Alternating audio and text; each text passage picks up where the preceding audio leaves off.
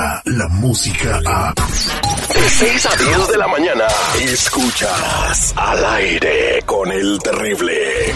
Mantente informado y al día con las noticias más actuales desde Telemundo.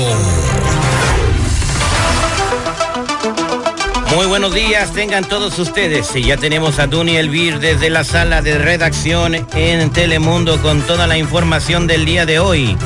Tenemos audios de El Chapo Guzmán negociando quién sabe qué, pero antes, una noticia de última hora, señores. Explota una fábrica de pelucas en Acuitzeramo, Michoacán. Tal como lo escuchan, explota una fábrica de pelucas en Acuitzeramo, Michoacán. La policía ya está peinando la zona. Me quedé anonadado con esa noticia. Yo dije, ya no voy a poder Sin comprar mis palabras. extensiones. Ahora pasemos eh, con noticias de a de veras con Dunia Elvira. Buenos días, Dunia. Feliz viernes. Buenos días, feliz viernes. Un placer saludarles esta mañana. Eh, Dunia, pues eh, nos tienes información de lo que está pasando eh, en el juicio del Chapo Guzmán y, y, bueno, pues de alguna manera pudieron obtener grabaciones de él negociando, ¿verdad? Aunque no se, eh, se, pues, se puede escuchar muy claro qué es lo que negocia. Lo que me llama la atención es que tienen grabaciones de él negociando. Sí, lo que pasó ahí, según el informe oficial, el ingeniero que se encargaba de las comunicaciones del Chapo en esa época, se le olvidó, como quien dice, eh, hacerle eh, un un upgrade, como dicen en inglés, ¿no? A todo el sistema. Entonces, esto facilitó para que la DEA pudiera interferir las comunicaciones del Chapo. Y en este juicio, el día de ayer, que continuó en Brooklyn, Nueva York, pues se presentaron estas grabaciones eh, con este nuevo giro y donde él supuestamente está hablando con el líder de la guerrilla colombiana de las FARC. Ante el juez se presentaron estas grabaciones de estas llamadas telefónicas en la que lo vimos a él estar negociando, estar hablando del producto, de la calidad del producto, que le pregunta también si tiene una cuenta bancaria y junto al presunto guerrillero parece que se encontraba un sobrino del Chapo que sirvió de intermediario. Durante la jornada del juicio contra el Chapo ayer también se escuchó la declaración del testigo Jorge Cifuentes, que afirmó que dicha negociación para comprar cocaína a las FARC sí se produjo, pero según él que la operación no se completó porque el Chapo se quejaba de la calidad del producto en esta llamada. La calidad de la melcocha. Vamos a escuchar un poco de los audios, eh, un audio que tenemos de, lo, de los que se presentaron en este juicio. Adelante. La bueno, este, sí, este, aquí me estaba pasando recado. Ese es. Ándale, pues, este, mire, este, ¿usted tiene algún numerito de un número de cuenta donde depositarle ese dinero? Pero mientras, mientras, este, me- necesito que me haga favor usted de, de atender un muchacho que cheque las cosas porque, pues, hemos tenido muchos problemas, ha llegado muy bajo y necesitamos que, que, que- necesitamos que las cosas estén buenas porque Mire, hay seriedad y póngame cuidado lo que le voy a decir. uno, Lo que si fuera para le- no cumplir, pues dijera uno, pues mándelas al cabo, pero no, no, no se trata de eso. Se trata de que las cosas estén buenas para cumplirle de inmediato y seguir y seguir echando vueltas. Claro que sí, mi viejo. Mire, vea, lo que yo le puedo asegurar a usted es que el muchacho sí puede ir a... a- la Bueno, este, sí, este, aquí me estaba pasando recado, disculpe. Eh, ándale, pues, este, mire.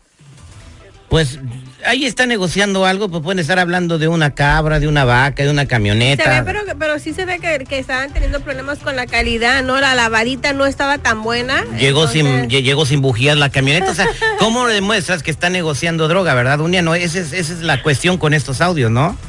Así es, supuestamente estos audios fueron grabados por la DEA, entonces ellos ya tenían otro tipo de evidencia que los llevó a eso. Y es lo que va a ir saliendo poco a poco en la corte. Además, el testigo que habló es otra persona involucrada en drogas que ha estado presa desde hace tiempo y ha estado colaborando con la DEA, aparte las personas que la DEA infiltró en ciertos puntos que son los informantes oficiales. Entonces va a ser un caso extenso, complicado y que va a dar muchos giros así, sorpresas, que nadie esperaba que esta llamada telefónica surgiera el día de ayer.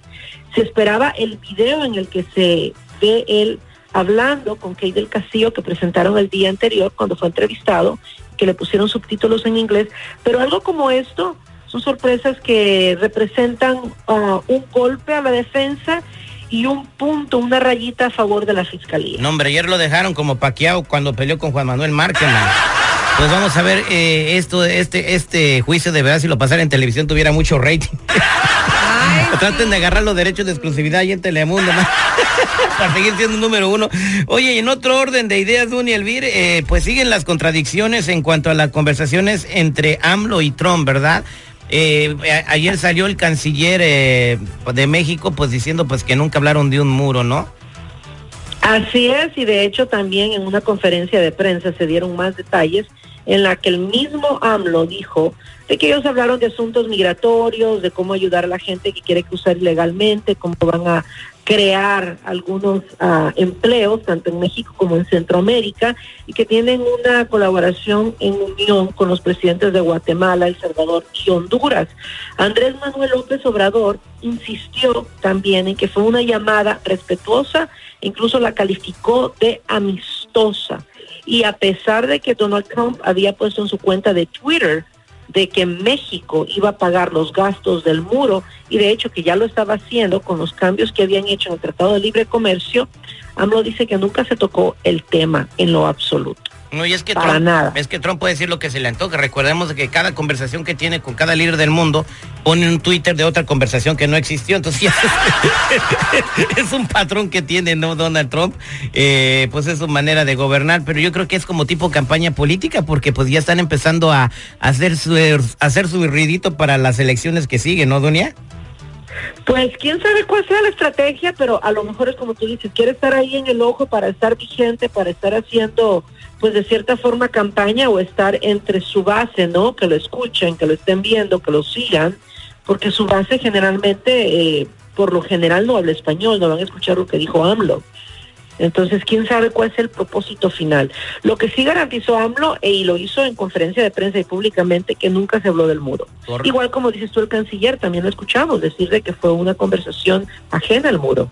No, mire, ya para la otra también van a tener que poner a los agentes de la DEA a oír las conversaciones para que no para que no anden inventando cosas. Muchas gracias, eh, Duny Elvir, en este viernes desde la sala de reacción de Telemundo, como siempre la vemos hoy, a las 12 del mediodía. Así es, 12, 5, 5 y media los esperamos con toda la información. Muchas gracias. De Honduras para el mundo, Duny Elvir, la noticierista más bonita del planeta Tierra, sin lugar a dudas. Descarga la música a. Escuchas al aire con el terrible. De 6 a 10 de la mañana.